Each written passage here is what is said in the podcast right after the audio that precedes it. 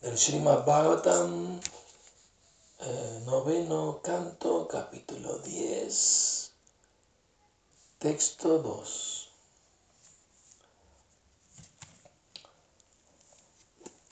Tasyapi Bhagavannesha Shakshad Brahmamayo Hari Amsham Shena Chaturdagat Putratvam Pratita Surai Rama Lakshmana Bharata Shatrughna Iti Samgyaya. En respuesta a las oraciones de los semidioses, la suprema personalidad de Dios, la verdad absoluta en persona, hizo su advenimiento acompañado de su expansión y de las expansiones de su expansión. Sus santos nombres fueron Rama, Lakshmana, Bharata y Shatrughna. Estas famosas encarnaciones aparecieron en cuatro formas como hijos de Maharaj Dasharata. Significado por Shila Prabhupada.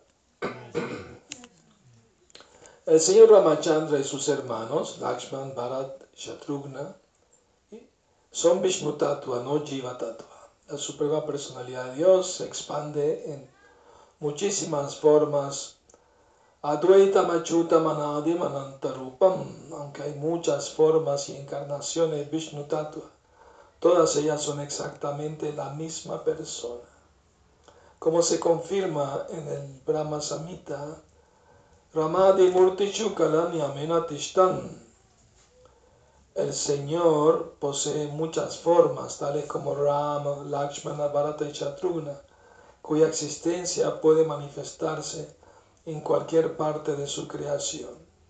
Todas esas formas existen permanente y eternamente como personalidades de Dios, individuales, son como infinidad de velas con la misma capacidad luminosa.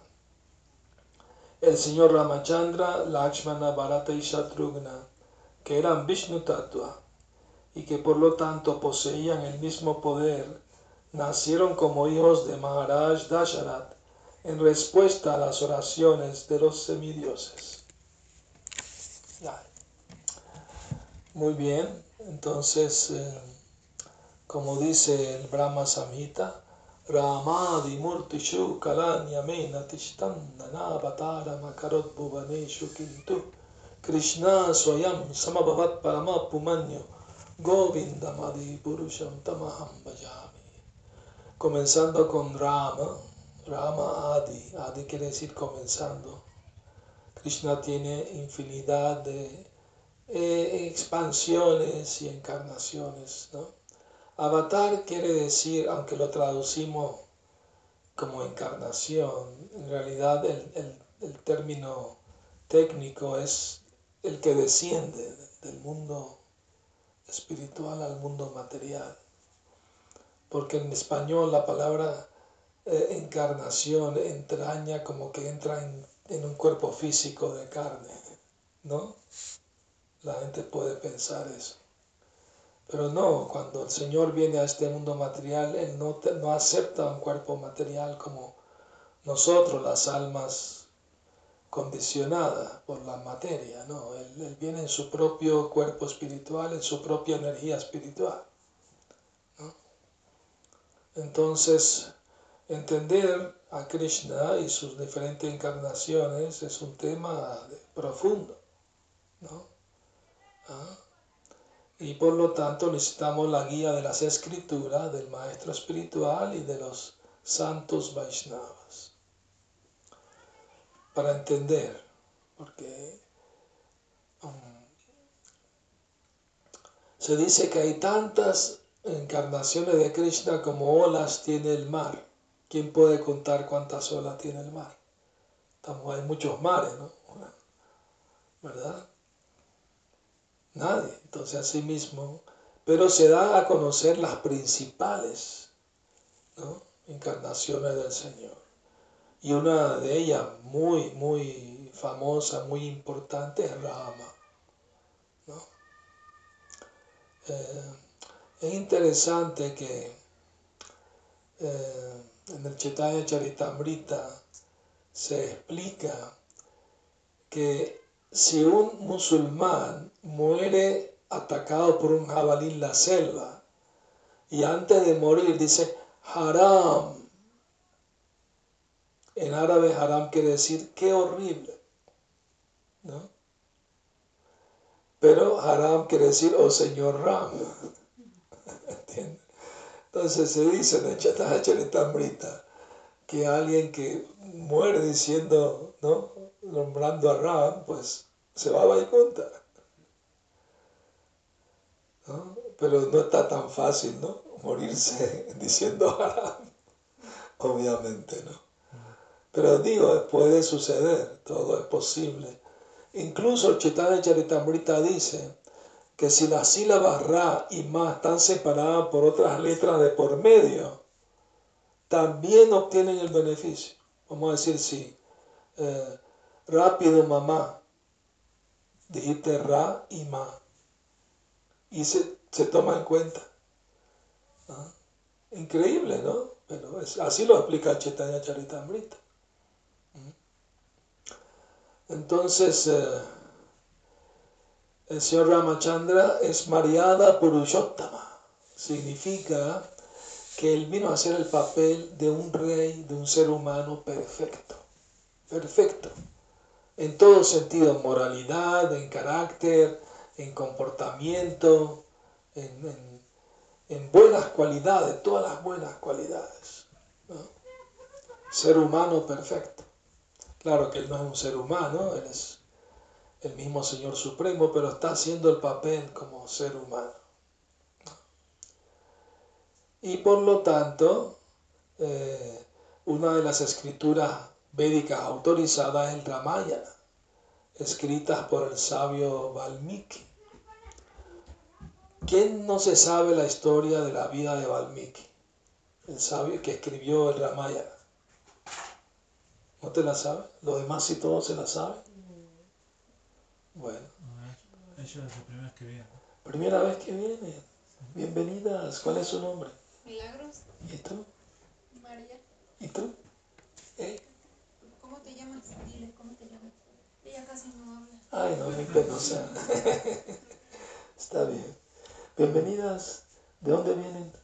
De aquí, de la comunidad que está aquí adelante. Aquí al cerquita. Ah, qué bueno. ya vino una vez. Sí, yo ya he venido varias veces. Me acuerdo, vino una, varias veces. Sí, vino, ¿verdad? yo he venido varias veces. Tú también, ¿verdad? No, ella es la primera Esta sí la primera vez.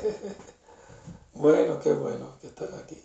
Hoy para nosotros un día especial, un día de celebración, festivo, porque en nuestro calendario, así como en el calendario pues eh, cristiano, hay diferentes días para celebrar los santos, ¿no? Tal día un santo, otro día un santo, ¿verdad? Pero en nuestro calendario también viene que cuando Dios viene a la tierra, en persona, en diferentes épocas. Pero el señor Ramachandra apareció hace mucho tiempo, en 30 yugas, o sea, imagínense. Eh, estamos en esta era, se llama Kali Yuga, y dura 432 mil años, de los cuales ya pasaron 5 mil. Krishna vino en Dwapara Yuga, al final, hace 5 mil y tantos años. Y Ramachandra apareció en 30 yuga. Dwapara Yuga dura 864 mil años. Entonces, y Ramachandra apareció en 30 yuga, hace más de un millón de años. Pero la ciudad donde él apareció, supuestamente nació, todavía existe en la India y se llama Ayodhya y van a hacer un templo ahí ahorita para él. Eh, lo que sucedió cuando invadieron los musulmanes la India, allí había un templo de Ramachandra, ellos lo destruyeron y encima de él hicieron su mezquita. Entonces ahora, pues, ¿no? Después de lucha de muchos años, los hindúes recuperaron el lugar y ahí van a hacer un templo de... De todas maneras, la mezquita está abandonada, no la están... Nadie la está visitando, así que no hay razón para que haya un confrontamiento eh, de musulmanes hindúes por el lugar.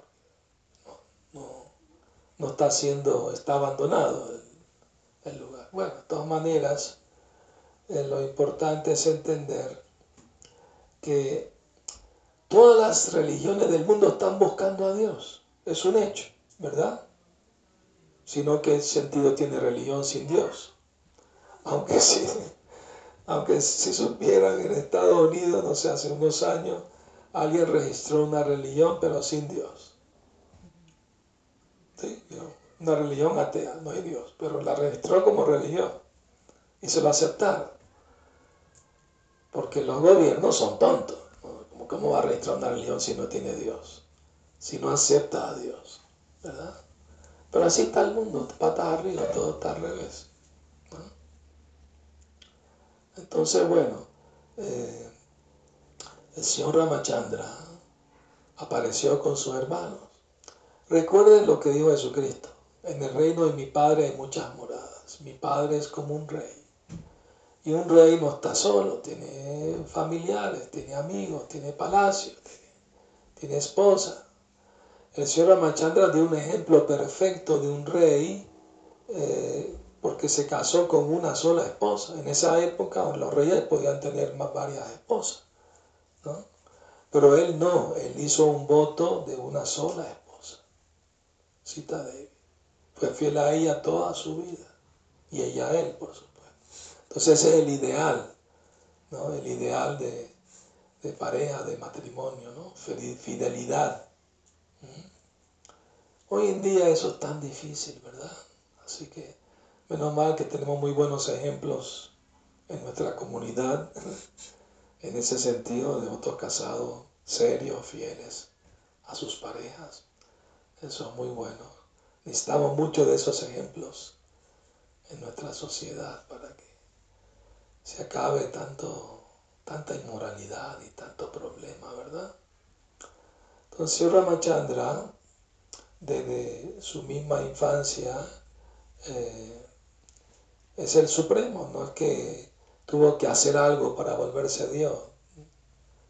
¿no? Yo me acuerdo cuando yo empecé, antes de conocer la conciencia de Krishna, eh, empecé a practicar yoga y meditación. Y la meta era entender que somos Dios. Meditar para volverse Dios.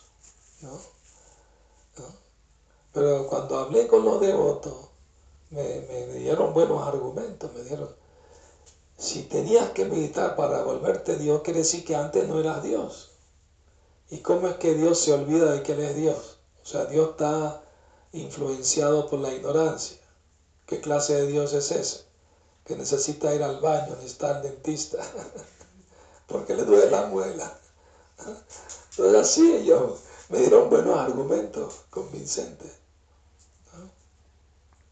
Y es un hecho, ¿no? es un hecho que Dios no está limitado a ninguna religión. Ninguna religión puede decir que tiene el monopolio sobre Dios.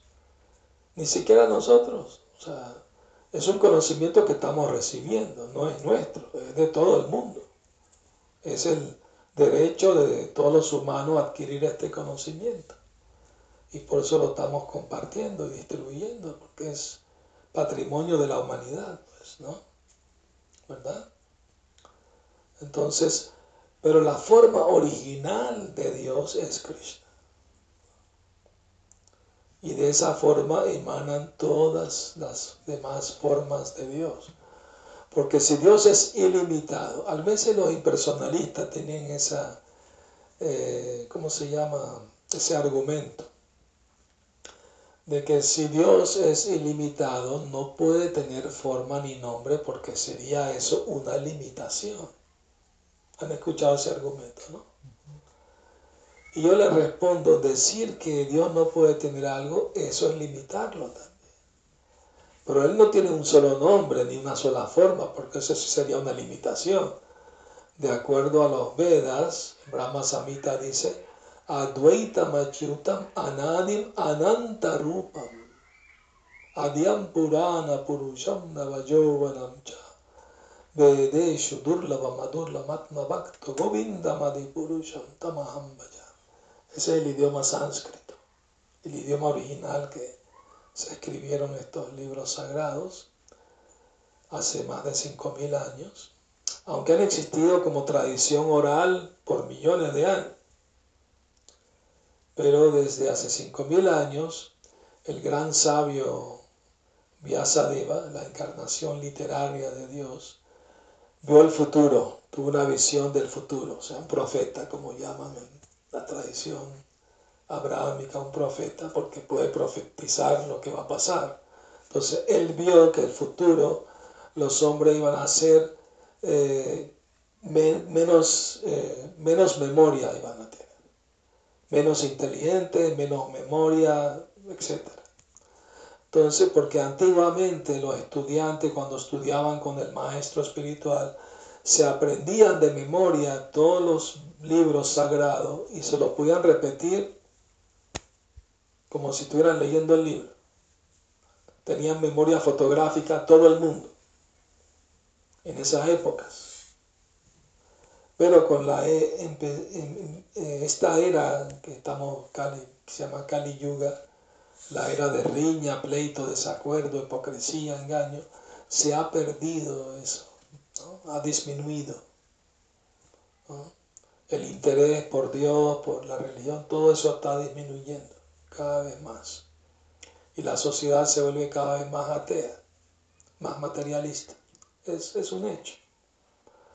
Entonces, eh, el gran sabio de hace más de 5.000 años, de la época de Krishna, él llevó todos los Vedas por escrito. O sea, él es el compilador, él no es el autor. El autor es Krishna mismo, porque él entregó los Vedas al primer ser creado del universo, Brahma. Hay una pintura con Brahma con los Vedas en las manos, pero ¿quién se los dio? ¿Verdad? El Señor Supremo. Los Vedas son conocidos como Apaurusheya, no fueron hechos por ser humano alguno, emanaron del aliento de Dios, las palabras que Dios pronunció. Por eso se considera que los Vedas son una verdad axiomática, libre de las imperfecciones humanas, de cometer errores, de engañar, de la ilusión, ¿no? etcétera. Entonces, bueno, de acuerdo a estas escrituras sagradas, hay información de que Dios desciende al mundo en diferentes.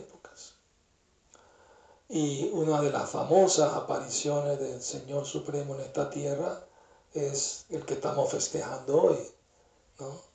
El Señor Rama Chandra. Ah. Chandra quiere decir luna. O sea, su presencia era tan aliviante, refrescante, como si tuvieras miles de luna al mismo tiempo en un día de mucho calor. Te refresca. Su rayo refresca. Entonces aquellas personas que se refugian en el Señor Supremo obtienen ese alivio del sufrimiento de la existencia material. Entonces el conocimiento védico nos dirige hacia volver con Dios a la vida eterna no somos estos cuerpos materiales físicos, somos almas espirituales eternas. Y nuestra función eterna es servir y amar a Dios. Así como la función de la mano es servir el cuerpo, principalmente llevando los alimentos al estómago. Pero supongamos, hay una alegoría en los Vedas que una vez los sentidos se reunieron y y estaban hablando del estómago, que es un holgazán, sentado, no hace nada, tenemos que trabajar todo el día para traerle de comer, nos está explotando, es un tirano, es un dictador, vamos a hacer huelga contra el estómago. Sí, huelga, huelga. Entonces dejaron de darle comer al estómago por dos o tres días, claro, se debilitaron, desanimaron, ¿no? desganados y se reunieron. ¿Qué nos pasa? ¿Por qué estamos así tan? tan débil y desganado. Bueno, desde que empezamos la huelga nos empezamos a poner así. ¿Será que tiene que ver con eso? Bueno, puede ser. ¿Por qué no servimos el estómago otra vez a ver, qué pasa? ¿no? Bueno, está bien.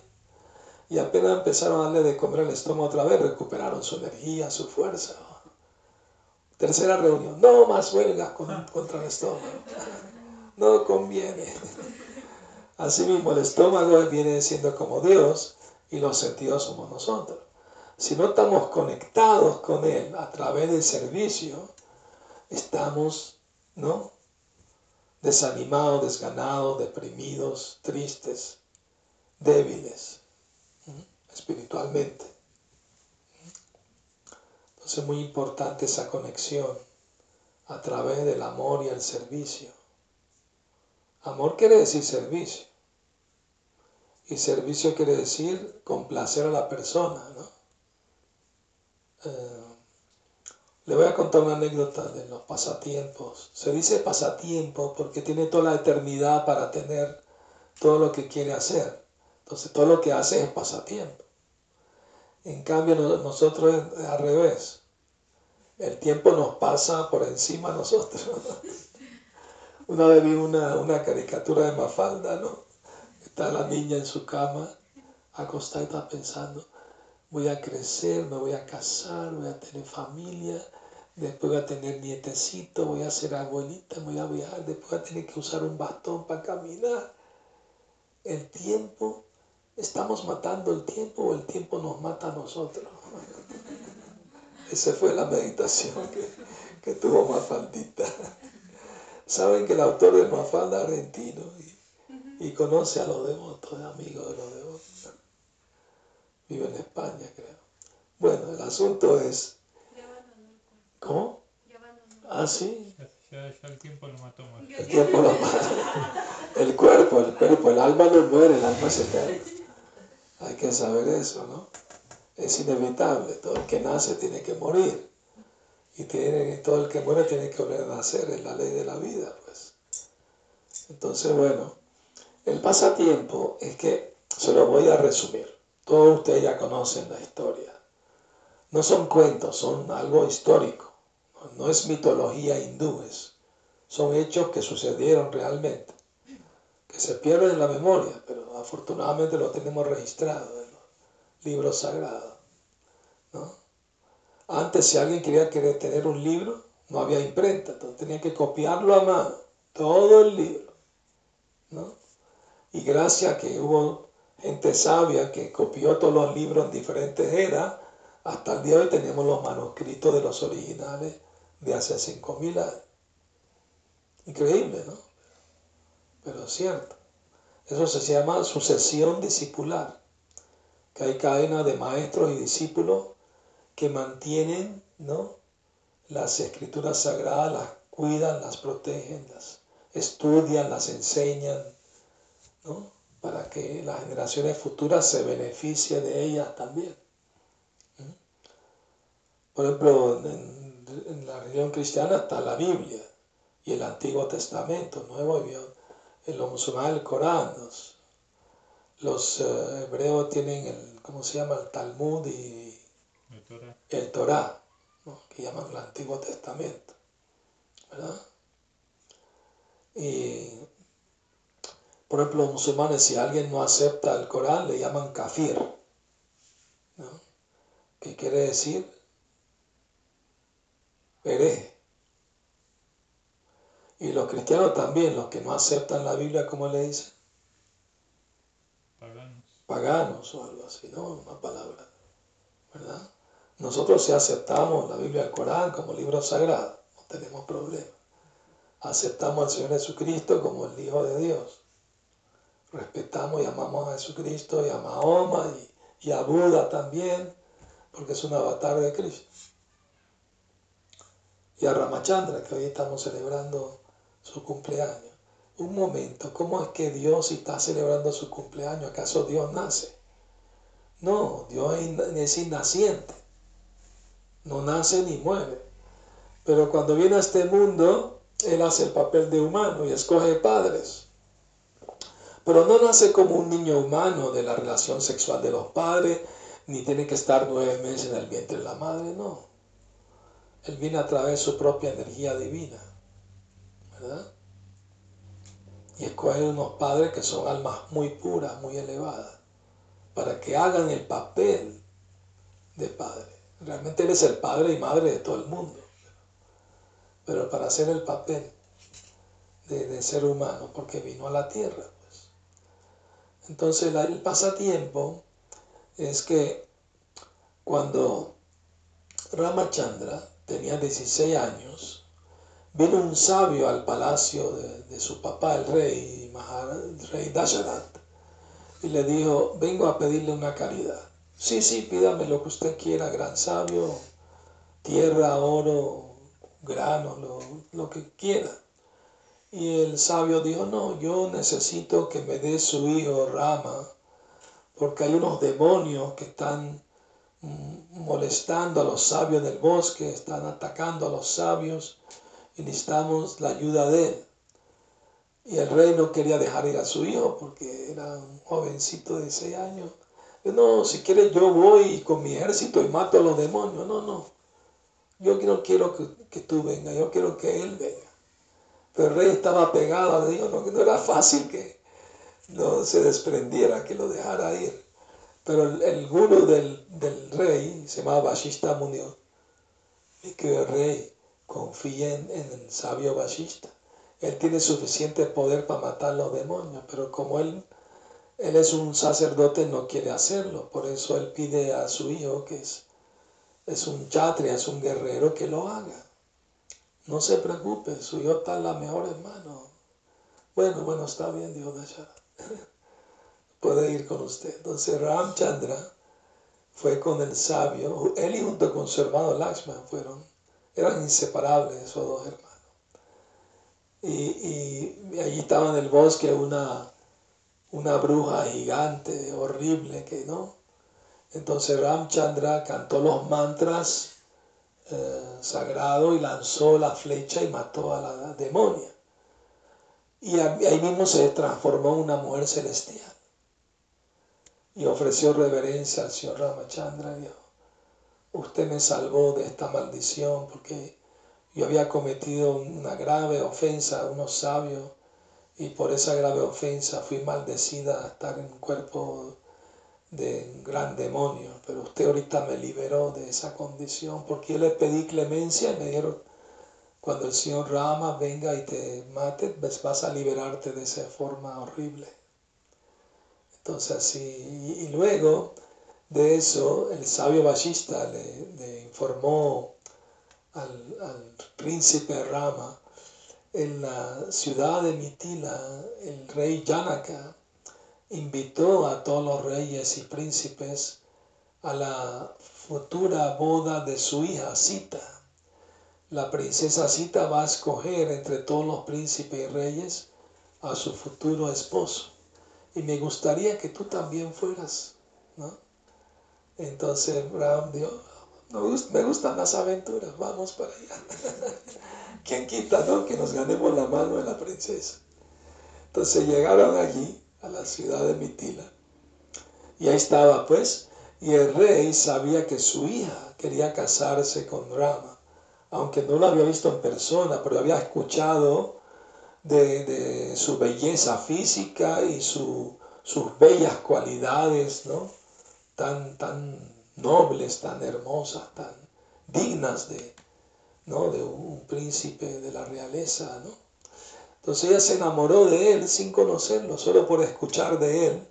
¿ah? Ella eh, así se apegó mucho a él.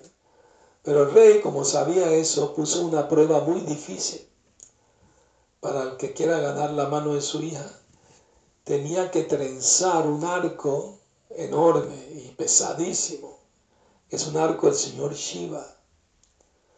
Entonces, todos los reyes muy grandes, poderosos, hasta Rábana vino y no, no, ah, no, no, no pudo, apenas lo levantó así un poquito se le cayó en la mano de lo pesado que era el arco. Y todo lo que intentaron fracasaron. Entonces el rey estaba como diciendo, bueno, ¿quién, ¿quién va a ganar la mano de mi hija, no? Y Bashista le miró a Rama, le hizo así, ándale. Y Rama se levantó y agarró el arco y sin mucho esfuerzo lo levantó así con una sola mano en el aire, le puso la cuerda y lo trenzó con tanta fuerza que el arco se partió a la mitad. Y cuando el arco se partió a la mitad hubo un temblor, como un pequeño terremoto. El sonido cuando se rompió se escuchó por el espacio de lo fuerte que era. ¿no? Shiva estaba bailando cuando sucedió esto. ¿Sí? No, no, no. Ah, ok. La mosca. Hare Krishna.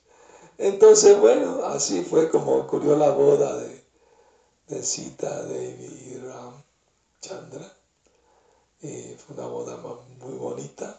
Y después hubo una procesión con elefantes y caballos, con mucha opulencia, riqueza, desde la ciudad de Mitila hasta la ciudad de Ayodhya, donde iban a vivir en el palacio.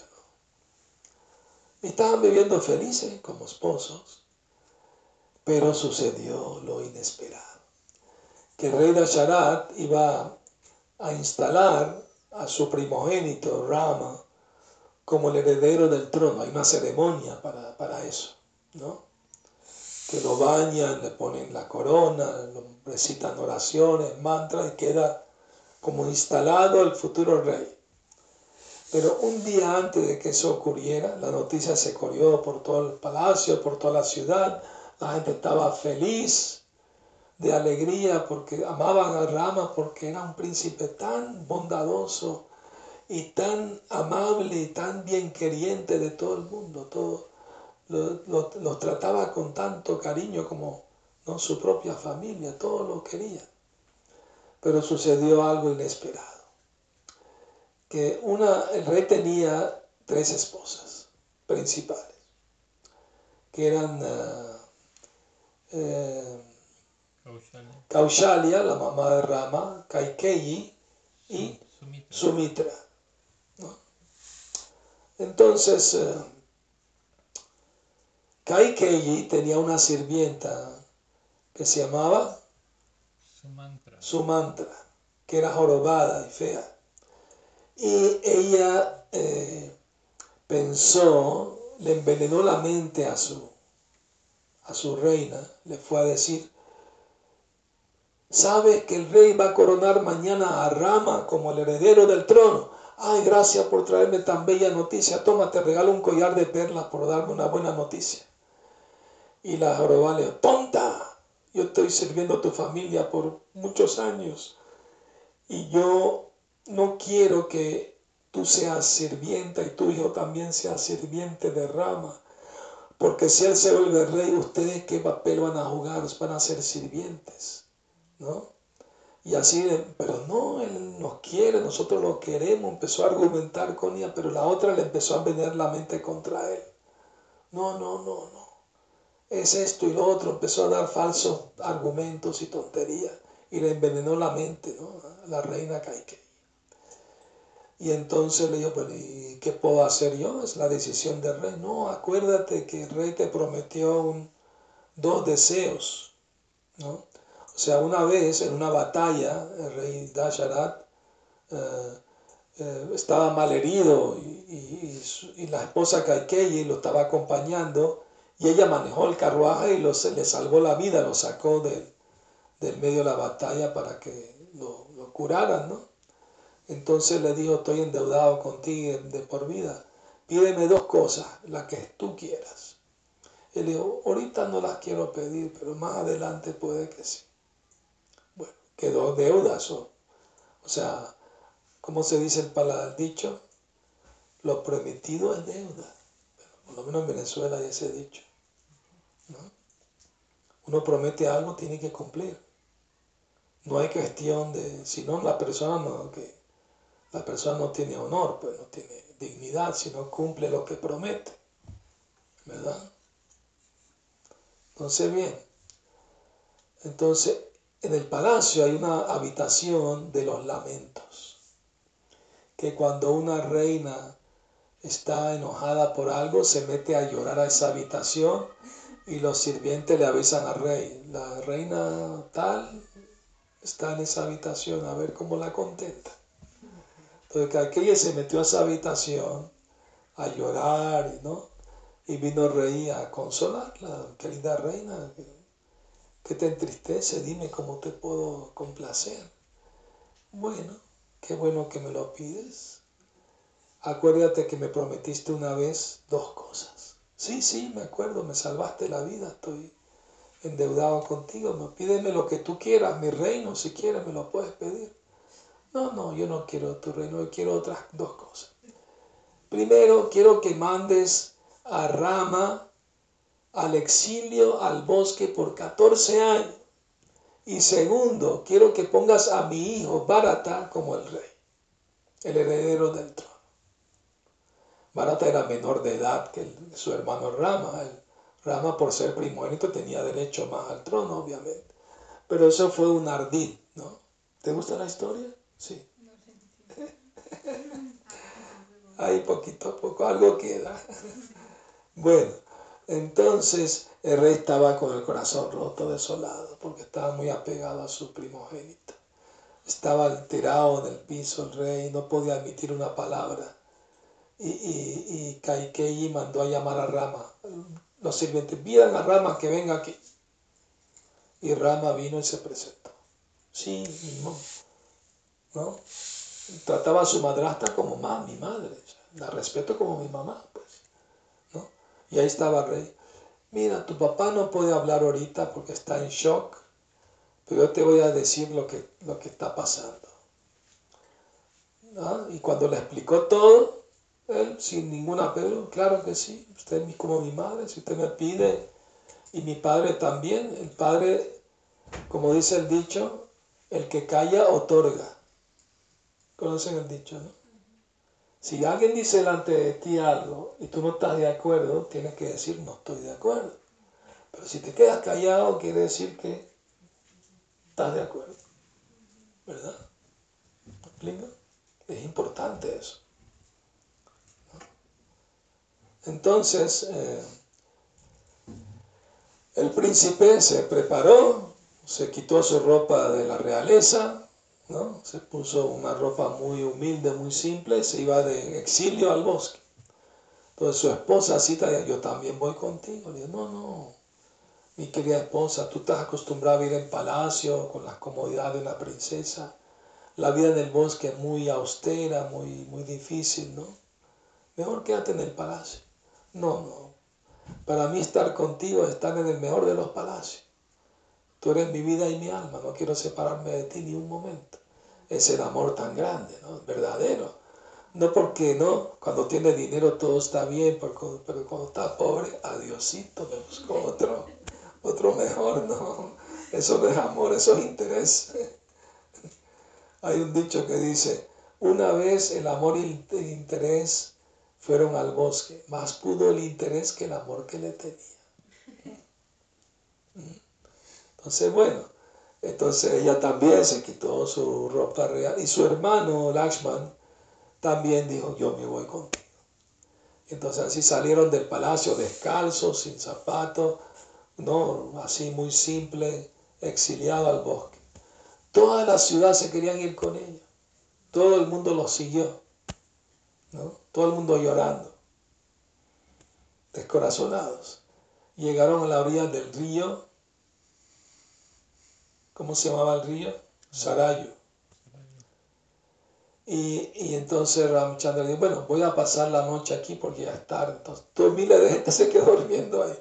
Pero se levantó en medio de la noche mientras todo el mundo dormía y llamó a un hombre que remaba, era su trabajo. Se subió con su esposa y su hermano, llévanos para la otra orilla. Y se les escapó a todos. Y empezó a viajar de bosque en bosque. Ahora bien, cuando su hermano Barata estaba visitando un tío de él, un rey en otro lugar, cuando regresó al palacio, vio todo el palacio en luto, todo el mundo triste, llorando. Lo que pasó es que en la ausencia de su hijo, el rey Dasharat, vivió pocos días. O sea, era tanto el apego que tenía por su hijo que se enfermó y en pocos días murió. ¿no? El rey Dashar. Y se murió llamando a su hijo Rama, Rama. Y se regresó al reino de Dios, pues, a la morada del Señor. ¿no? pues un alma pura, un devoto puro del Señor. Entonces Bharata cuando vio todo esto estaba muy intrigado y, le informaron de todo lo que pasó. Y estaba bien enojado con su mamá, Kaikei. Le fue a reclamar. ¿Por qué tú hiciste eso sin consultarme? Yo no quiero ser el rey. ¿No? Yo quiero que mi hermano sea el rey.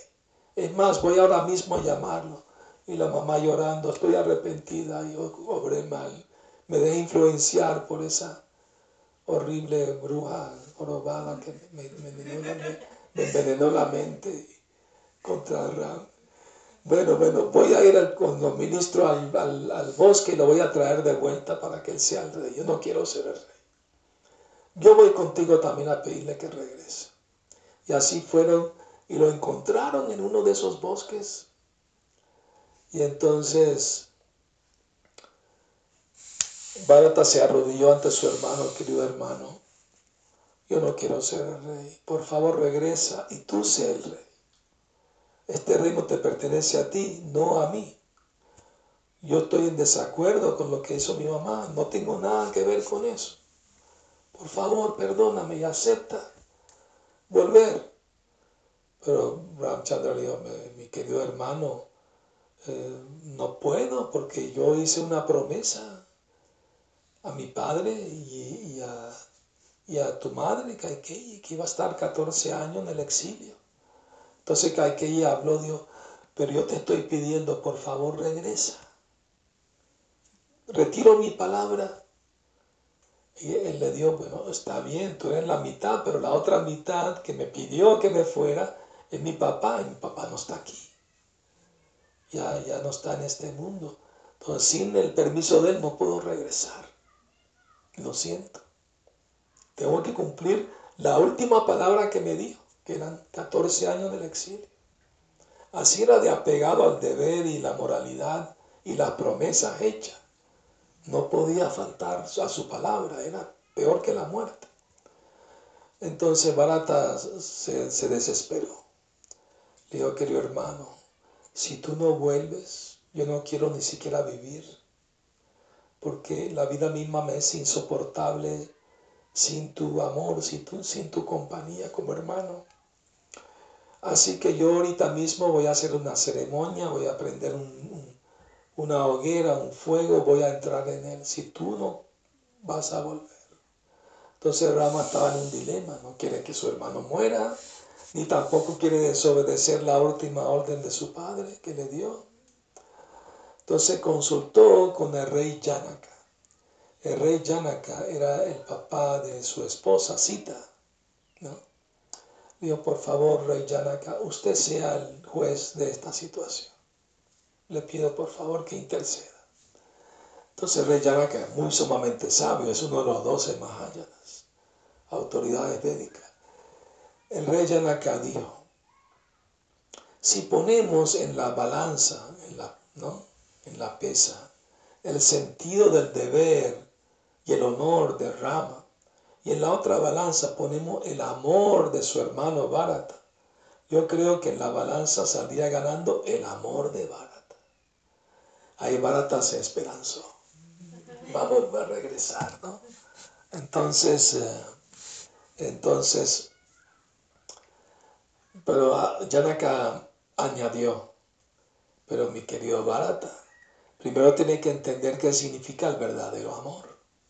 El verdadero amor no significa que tú obligas a la persona que amas a que haga lo que tú quieras. Eso no es verdadero amor. Prema. ¿no? Verdadero amor es que tú le preguntas a la persona que amas, ¿cómo te puedo agradar? ¿Cómo te puedo complacer? Eso sí es amor. Cuando Barata escuchó esto, se le derritió el corazón de felicidad. Rey Janaka, usted me abrió los ojos, usted es mi guru, gracias por iluminarme, hacerme entender lo que es verdadero amor. Y Bharata cayó a los pies de su hermano y le dijo, querido hermano, perdóname por querer obligarte a hacer algo que tú no querías. ¿Ah? Por favor, dime cómo te puedo yo agradar, cómo te puedo complacer. Entonces Rama sonrió muy contento. Le dijo, mi querido hermano Bharata, La verdad, ese reino es mío, no es tuyo. Me pertenece a mí, mi papá me lo, me lo dejó a mí. Pero solamente te voy a pedir que me lo cuides unos 14 añitos nomás, hasta que yo regrese de, mi, de mi exilio. ¿Ah? ¿Aceptas? Por favor. Y Barata sí, sí acepto, querido hermano, con dos condiciones. ¿Qué condiciones? Bueno, yo no quiero sentarme en ese trono. Ese trono es tuyo, no mío. Así que por favor, dame tus sandalias de madera para ponerlas en el trono, que te representen a ti. Y Ramchandra se quitó la sandalia y Barata se las puso en la cabeza y las puso en el trono. Y segundo, no quiero vivir en el palacio, en el palacio con, con comodidades y riqueza. Voy a vivir una chocita fuera de la ciudad. Voy a dormir en el piso, una esterilla como tú vas a vivir en el bosque. Y me voy a alimentar de lo que se consiga en el bosque de vegetales y raíces. ¿No? Eso sí, voy a ser muy responsable. Los ministros pueden venir aquí todos los días y todos los días les voy a dar recomendaciones cómo manejar el reino según las enseñanzas de los grandes sabios y santos y las escrituras sagradas. Quiero hacer bien mi servicio para ti. estaba muy complacido Ramchandra por escuchar esto, ¿no? Ahí vemos el amor tan grande que tiene Bharata por su hermano Ramchandra. Entonces, así Ramayana, podemos estar horas hablando Ramayana, pero alegra el corazón porque son temas acerca de Dios, no de un ser humano común y corriente. Son las actividades de Dios. La Biblia dice que estamos hechos en forma y semejanza de Dios. Quiere decir que Dios tiene una forma semejante a la humana, pero Él no es humano, porque Él no envejece, no se enferma, no se muere eternamente joven y hermoso. Y tiene reino, tiene actividades, tiene, tiene familia, amigos, no está solo.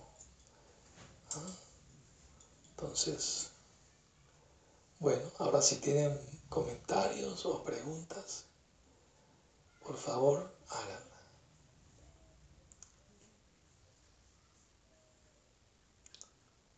Muy bien, todo el mundo contento y feliz. ¿De acuerdo? Bueno, muchas gracias. Hare Krishna. Srila Prabhupada ki ya. Sri Ramachandra ki ya. Sri Ram Navami ki ya.